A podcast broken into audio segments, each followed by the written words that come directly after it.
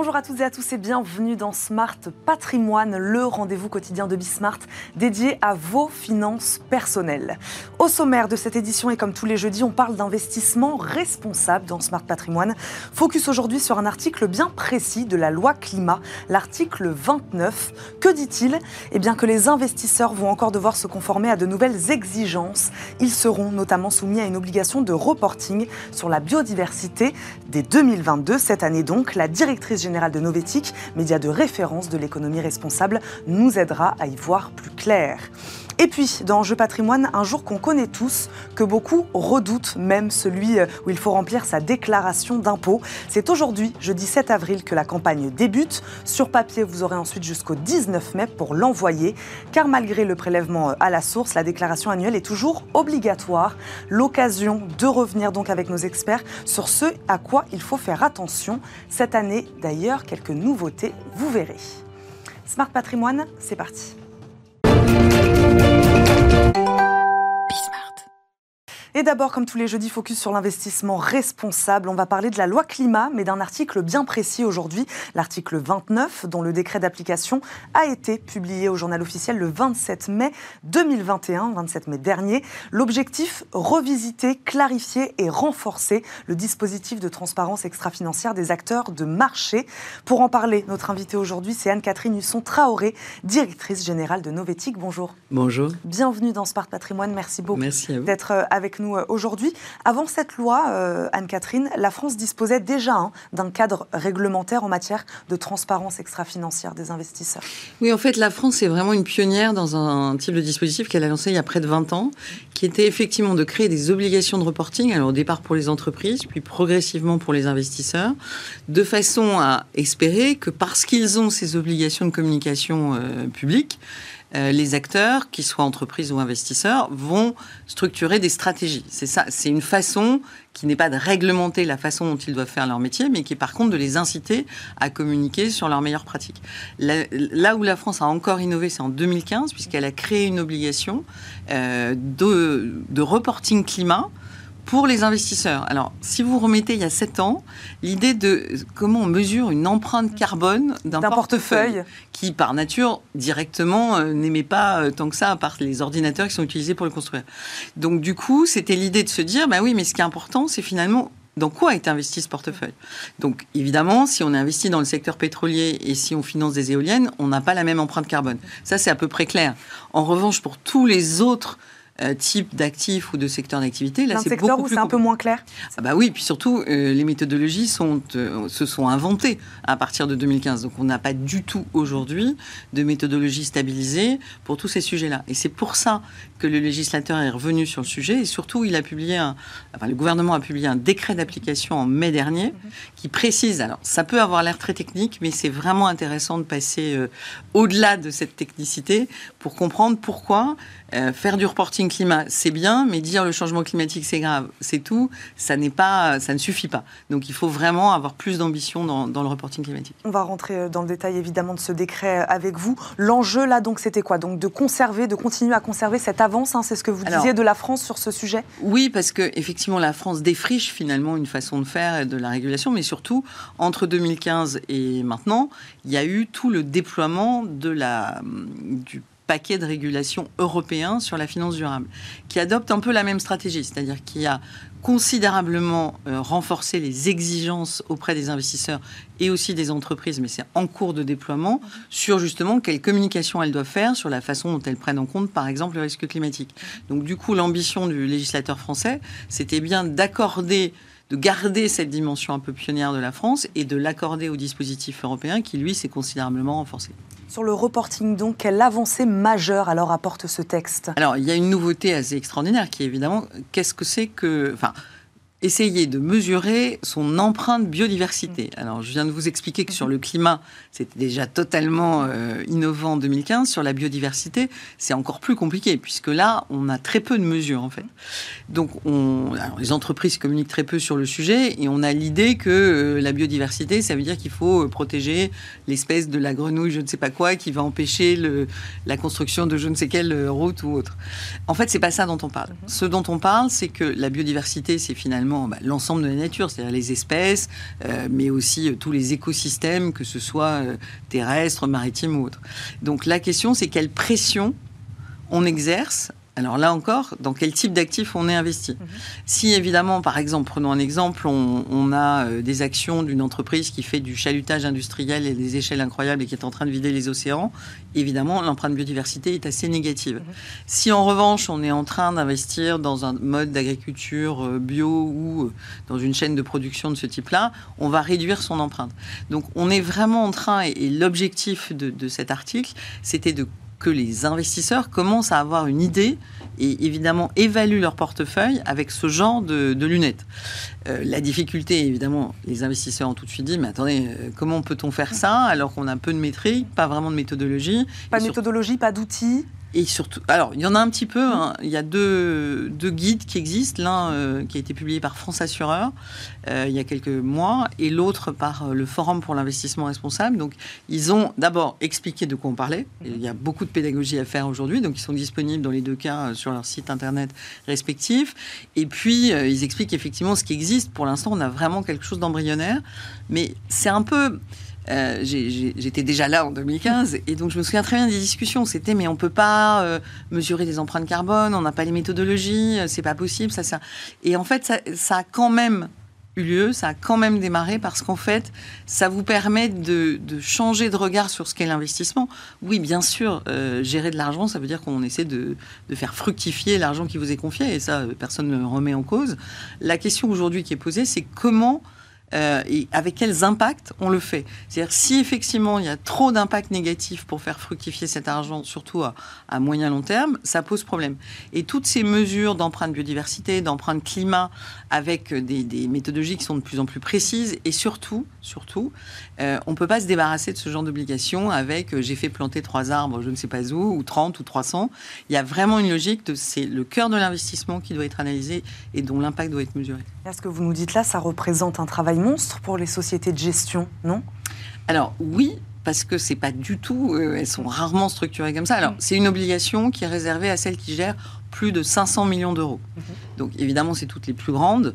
Euh, en revanche, les petites, alors elles, elles ont ce qu'on appelle un comply or explain, c'est-à-dire qu'elles doivent expliquer pourquoi euh, elles n'ont pas les moyens de le faire.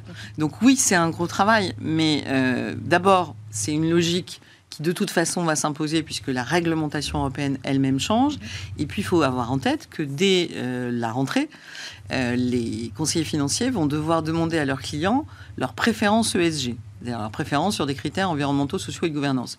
Et donc ils doivent être en capacité une fois qu'ils auront déterminé qu'ils ont en face d'eux un, écologiste engagé ou quelqu'un qui lui dit ça ne m'intéresse pas, bon, ça, il saura probablement le gérer, mais ils vont devoir avoir de nouveaux dialogues. Et pour nourrir ce dialogue, ils vont avoir besoin d'expliquer en quoi ce fonds est effectivement plus ou moins protecteur de la biodiversité ou, si pourquoi celui-ci, euh, s'il a l'air de poser, euh, provoquer d'énormes dégâts, comment on peut les limiter? Mm-hmm. Donc c'est vraiment quelque chose qui est en train de changer et j'allais dire on n'a pas de enfin, on est un peu obligé d'en passer par là. Euh, les investisseurs essaient de gagner du temps quand même, parce que objectivement, ils n'ont pas aujourd'hui tous les moyens de, répondre à cette obligation. Et ils investissent encore massivement dans les énergies fossiles, par exemple.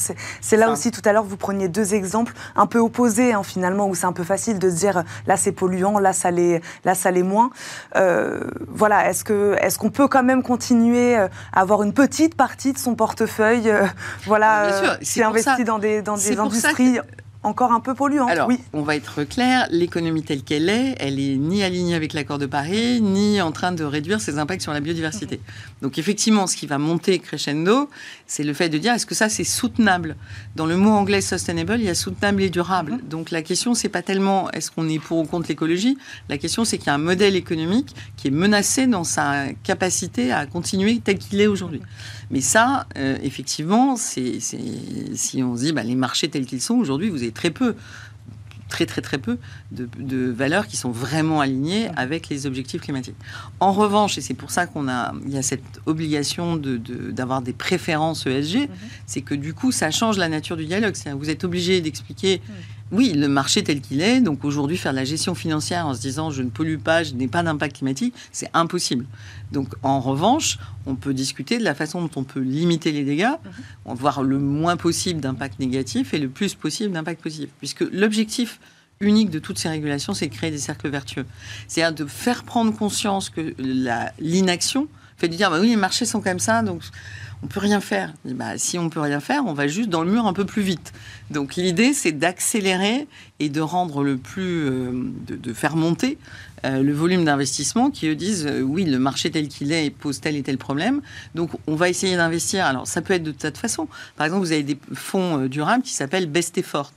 Alors Best Effort, ça veut dire quoi? Ça veut dire qu'on prend des valeurs qui ne sont pas forcément euh, très euh, bien notés ou qui ne sont pas en train d'avoir une politique environnementale très forte, mais l'objectif, c'est les encourager à se transformer. Donc, quand on explique clairement ce type de stratégie, on peut tout à fait, en tant qu'investisseur, choisir de dire bah, moi, je choisis d'améliorer les choses et donc je prends ce type de produit. Et de les tirer vers le haut. Euh, autre avancée aussi de ce décret, les seuils qui se sont élargis aussi, je crois. Alors, oui, l'idée, c'était d'une part, en fait, il y, y, a un enjeu technique. Alors, pour faire euh, essayer d'être le plus accessible possible. Euh, on est parti donc en 2015 de une empreinte carbone qui dit euh, oui là ça émet plus ou moins de CO2 et on regarde les objectifs des entreprises. Mais les objectifs des entreprises sont souvent dans l'absolu. C'est-à-dire qu'on prend, ah, je je dis n'importe quoi, hein, mettons qu'en 98 c'était le pic des émissions de CO2 qui sont souvent scope 1 et 2. Le scope 1, c'est les émissions directes. Le scope 2, c'est les émissions liées à l'énergie, euh, par exemple. Et le scope 3, c'est en fait l'usage de votre produit. La plupart du temps, par exemple dans une banque, ce qui est important sur le climat, c'est le scope 3, mhm. c'est-à-dire euh, ce qu'elle finance. Parce que sinon, euh, ces émissions directes sont assez limitées. Mais c'est valable aussi, par exemple, sur des centres commerciaux. Ils se sont aperçus que leur empreinte carbone, c'était les gens qui venaient en voiture dans le centre commercial, qui est beaucoup plus important mhm que le centre commercial lui-même. Donc la question de qu'est-ce qu'on mesure est déjà clé. Et ensuite, aujourd'hui, c'est pas un chiffre dans l'absolu qui est de dire bah, je réduis de 40% mes émissions de CO2 que j'ai mesurées tout seul mmh. en autodéclaration. On ne sait pas très bien ce que ça vaut. Donc ce qu'annonce le décret, c'est que maintenant, on va devoir évaluer l'alignement mmh. de la dite, du dit engagement de réduction avec l'accord de Paris. Est-ce que vraiment c'est en ligne avec ce dont on a besoin et sur le périmètre dont on a besoin. Donc là, on est bien sur des sujets techniques, mais depuis 2015, c'est développé énormément euh, d'agents spécialisés, de, les ingénieurs travaillent beaucoup, beaucoup sur ces sujets-là. Et donc, on a capacité à comprendre. Et en fait, le sujet, c'est vraiment, puisque l'agenda climatique s'accélère, hein, le rapport du GIEC euh, qui est sorti euh, lundi nous a dit qu'on avait trois ans devant nous.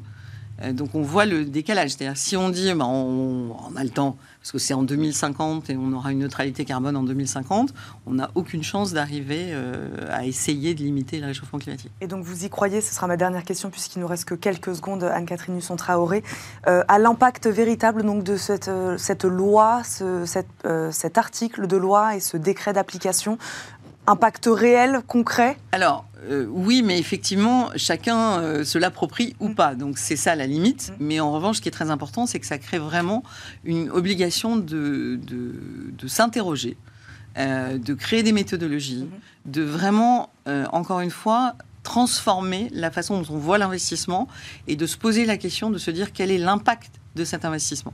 Donc c'est une amorce, il faut évidemment accélérer, mais c'est déjà beaucoup mieux que rien. Merci beaucoup Anne-Catherine Husson-Traoré d'avoir euh, répondu à nos questions aujourd'hui, d'avoir fait la lumière hein, sur cet article 29 et ce décret d'application. Je le rappelle, vous êtes directrice générale de Novetic. Merci beaucoup d'avoir euh, répondu à nos questions. Merci à vous. Tout de suite, c'est Enjeu patrimoine.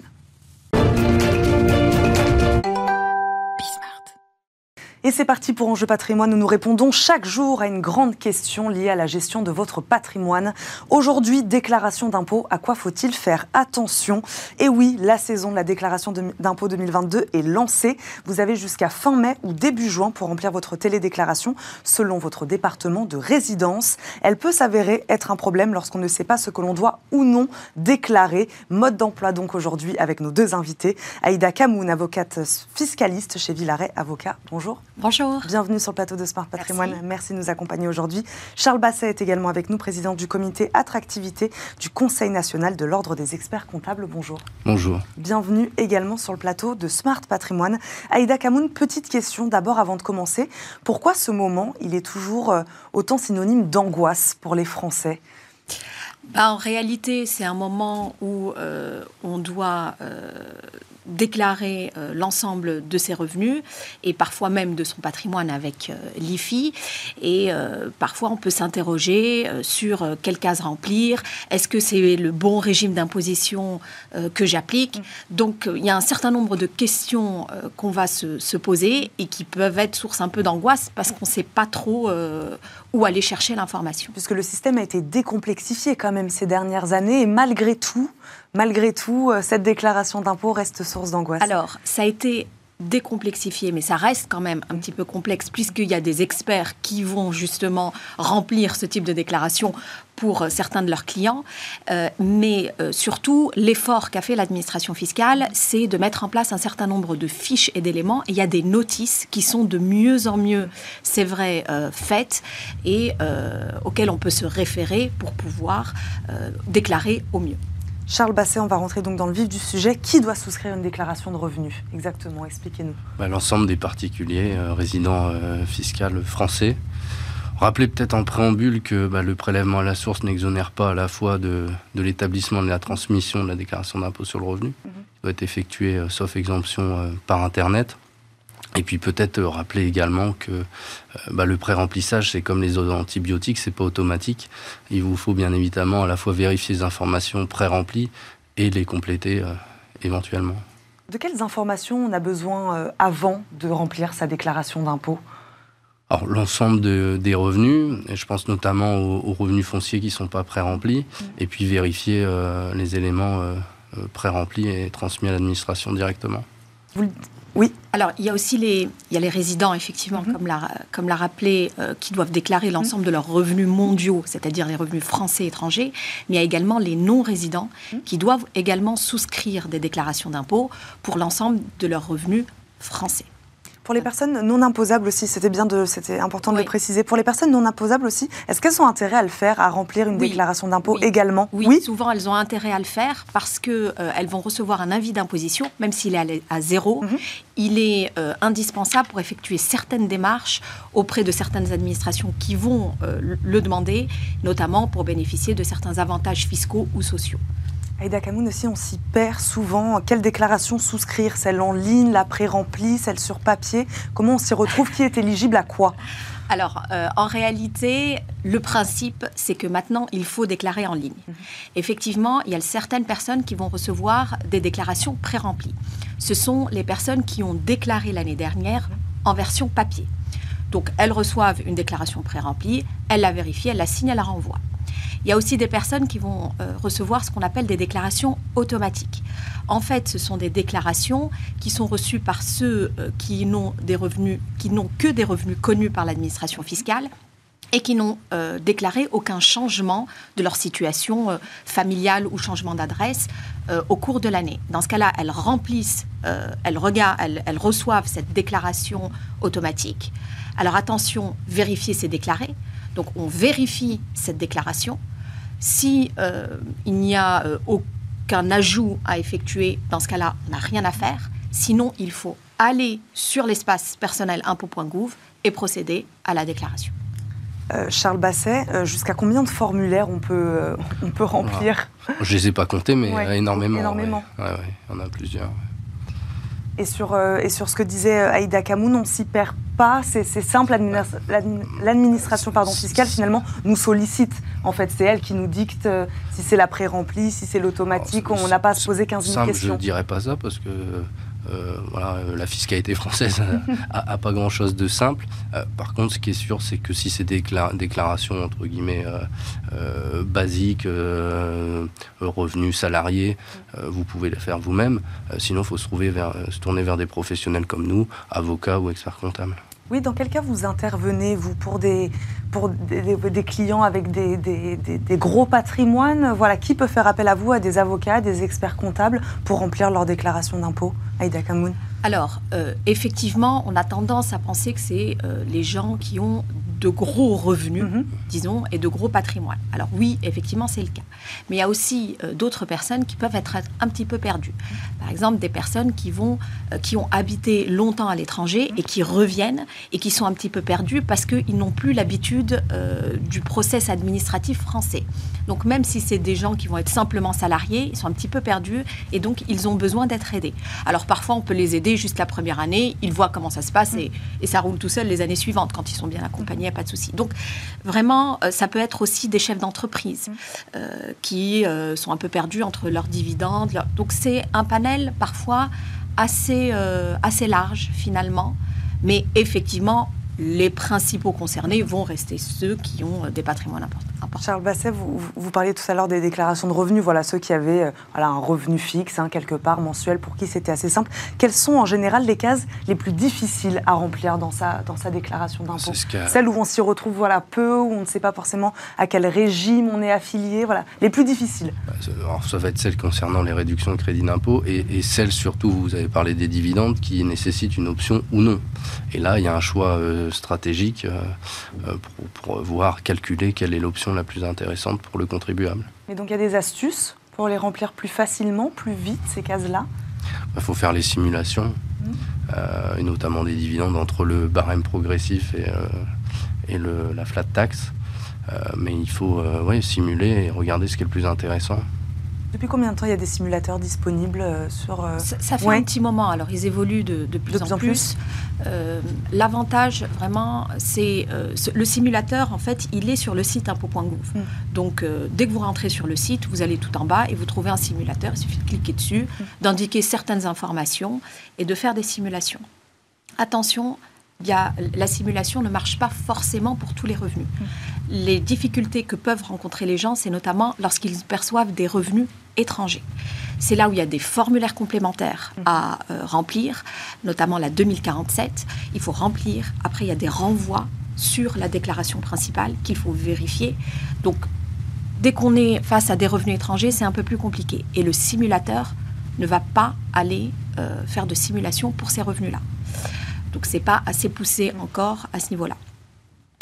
Charles Basset parlait de, il savait pas trop combien de formulaires on avait à remplir. Vous avez un ordinateur Alors, j'ai pas le compte, mais il y en a beaucoup. L'avantage maintenant du site, c'est que on n'a pas à se soucier du formulaire. Mm. Lorsque on rentre euh, sur euh, le site déclaratif, mm. en fait, on va cocher les cases que l'on doit, euh, enfin les revenus que l'on perçoit, et euh, en fonction, on va nous donner les formulaires. Donc on n'a pas comme avant, comme dans la version papier, à aller chercher quel formulaire exact. C'est fait automatiquement, donc ça facilite quand même les choses. On va rentrer dans les nouveautés, hein, un peu 2022, euh, pas, très peu, hein, je crois, mais quelques-unes euh, en tout cas. Juste pour revenir sur la question hein, que, je, vous posais au début, s'il y a des choses auxquelles il faut faire attention, ce seraient lesquelles, Charles Basset, véritablement? Avant de la rentrer dans, ce qui a un peu euh, évolué, voilà, le contribuable, il va remplir sa déclaration d'impôt à partir d'aujourd'hui. Voilà, une chose à laquelle il faudrait faire attention Bien vérifier les informations pré-remplies. Après, cette année, euh, c'est très léger parce que l'année électorale oblige. On a quelques crédits d'impôt supplémentaires, mais euh, c'était une loi de finances très, très euh, sobre. Et Dakamoun? Euh, Oui, la seule recommandation que, que j'aurais à faire, c'est, comme on en a, enfin, il y en a deux finalement. Un, comme on en a parlé, c'est la simulation. Hmm. Et deux, ne pas hésiter en cas de doute euh, d'indiquer, de faire un commentaire assez précis à l'administration fiscale. On peut le faire en ligne et euh, d'indiquer nos doutes, euh, de dire voilà tel j'ai bénéficié de tel revenu, je suis preuve de bonne foi. Voilà, ça démontrera si jamais on se trompe, ce sera un indice de bonne foi de notre part. Et ça, c'est possible partout La possibilité de laisser un commentaire Oui. C'est possible en dessous de presque chaque. Euh, Alors non, c'est euh, c'est pas en dessous de chaque case. Ça vient vers la fin où il y a un espace commentaire lorsqu'on est euh, en ligne.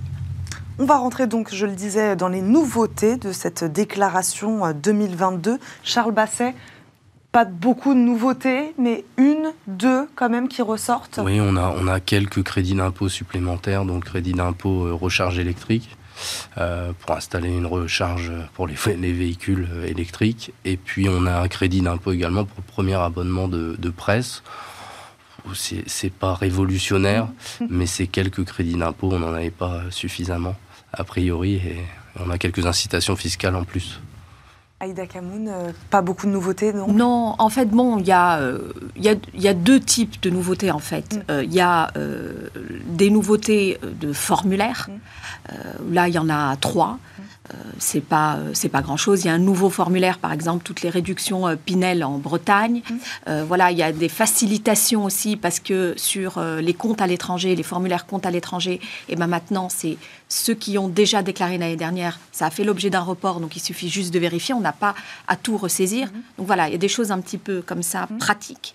Et puis effectivement, il y a un certain nombre de mesures nouvelles ou des mesures qui sont prolongées. Mhm. Alors, il y en a à peu près 27. Euh, sur le télétravail, je crois aussi, il y avait une mesure qui, avait été, euh, qui a été prolongée oui. sur l'exonération. On a une exonération des allocations euh, données pour le télétravail. Ouais. Il y a les chefs d'entreprise aussi qui mhm. bénéficient d'un abattement de 500 000 euros lorsqu'ils vont céder les titres de leur société.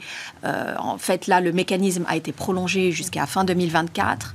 Et lorsque ils ont, fait, ils ont demandé leur droit à la retraite, ils avaient auparavant deux ans pour céder leur titre, pour bénéficier de cet abattement de 500 000 euros. Maintenant, ils ont trois ans. Donc voilà, c'est des petites mesures comme ça. Sur la recherche kilométrique aussi, pas de, pas de révolution?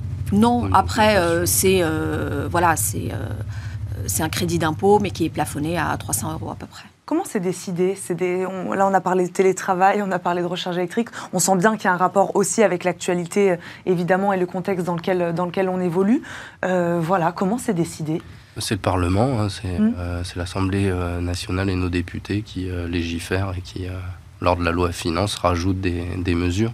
Et on peut en rajouter euh, indéfiniment. Voilà, est-ce qu'il y a des années où il peut y avoir euh, dix nouvelles mesures Oui, oui, oui, c'est sans limite. Et puis on a, on a ce fort en France de ne pas supprimer les anciens dispositifs, mais de rajouter une couche, euh, ce qui simplifie pas forcément les choses. Mais et en effet, c'est en fonction de l'actualité. Là, par exemple, on a une augmentation du barème kilométrique en 2021 mhm. d'environ 10%. ça risque d'augmenter un peu plus en 2022. Alors cette mesure, par exemple, elle n'a pas été faite via la loi de finances. Mhm. Ça a été vraiment une réponse du gouvernement assez immédiate à l'augmentation du, prix de l'essence. Donc il y a effectivement euh, la loi de finances, mais parfois ça peut être des mesures prises dans l'urgence. Est-ce que c'est encore plus complexe pour le contribuable français de s'y retrouver là-dedans ou est-ce que finalement il ne faut pas qu'il fasse trop attention à, ces nouvelles, euh, à ces nouvelles mesures tous les ans? Charles Basset bah, il faut, Déjà, il faut relativiser. Je pense qu'il ne faut pas avoir peur. L'administration fiscale n'est pas un ennemi. Mm. Euh, on a une grosse phobie fiscale en France, mais euh, euh, voilà, si, si c'est fait avec sincérité, et même s'il y a des erreurs, bah, y a, ça se rectifie. Hein. Il a pas de... Je pense qu'il faut dépassionner un peu cette déclaration d'impôt sur le revenu.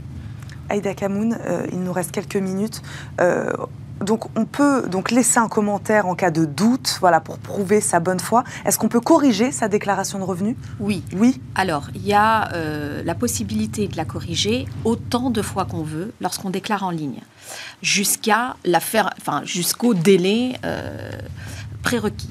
Ensuite, une fois que ce délai euh, est achevé, l'administration fiscale ouvre une nouvelle période mhm.